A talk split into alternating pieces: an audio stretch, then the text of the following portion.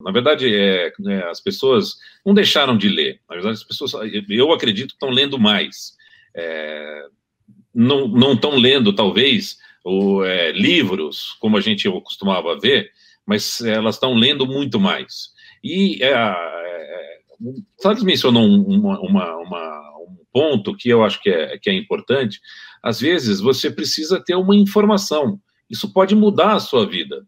Então, assim, se você leu essa informação, seja em duas, três linhas, e já está de posse dela e consegue processar e, e, mudar a sua, a sua vida, a sua rotina, acho que isso é, é, isso é que é importante. As pessoas vivem melhor hoje com mais informação. Né? E assim, as pessoas estão consumindo mais, são, estão consumindo mais, estão consumindo mais.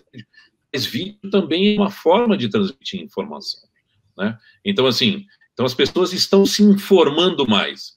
Podem até estar lendo livros menos, mas elas estão se informando mais. Né? A própria é, essa onda dos videogames é, trouxe um maior conhecimento de tudo bem, pode ficar um pouco rudimentar da própria língua inglesa, né? Muita gente aí começa a travar contato com o inglês por conta de videogame, né?